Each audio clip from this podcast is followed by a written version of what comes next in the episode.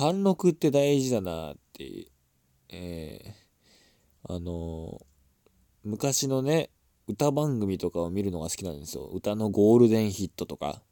えーね、その70年代80年代あの、ね、歌謡曲をね当時の番組で振り返るみたいな番組がすごい好きなんですけどそれを見てて貫禄って大事だなっていうふうに思った時があってやっぱりもう今の時代って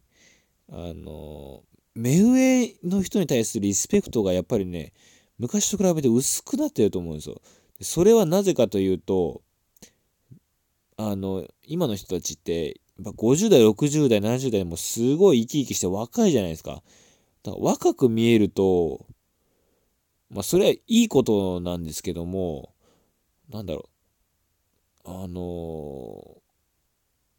先輩感がやっぱななくなっちゃってるのかな。目上の人っていう感じがないから、うん、それがリスペクトのなさにつながってんじゃないかなっていうふうに、うん、でもう石原裕次郎とか、ね、そ当時のね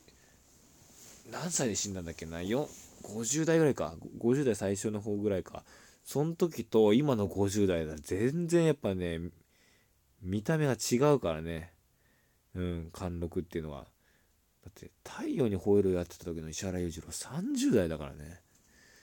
あれ30代見えないありえないよ今考えて。今の世代から見るとね。うんだからね若々しいっていうのはすごいいいことなんですけども貫禄っていうのもやっぱりまあ見た目で見せるのも大事じゃないですかね。